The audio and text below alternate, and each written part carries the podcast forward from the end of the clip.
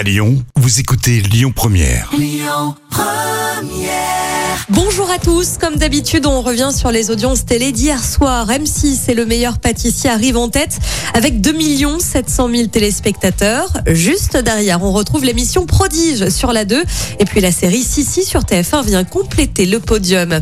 Dans l'actu télé, on parle d'Harry Potter. Quoi de mieux que de se replonger dans la magie des sorciers en cette journée de réveillon de Noël? J'ai une bonne nouvelle pour les fans. On connaît la date de diffusion de l'émission spéciale pour les 20 ans de la saga. Elle sera disponible dès le 1er janvier sur la plateforme française Salto à 9h30 du matin précisément. Les acteurs mythiques de Harry Potter seront tous réunis sur un plateau. On aura Emma Watson ou encore Daniel Radcliffe qui incarne le jeune sorcier à la cicatrice sur le front. Ils reviendront sur euh, leurs souvenirs de tournage et les coulisses de cette saga à succès.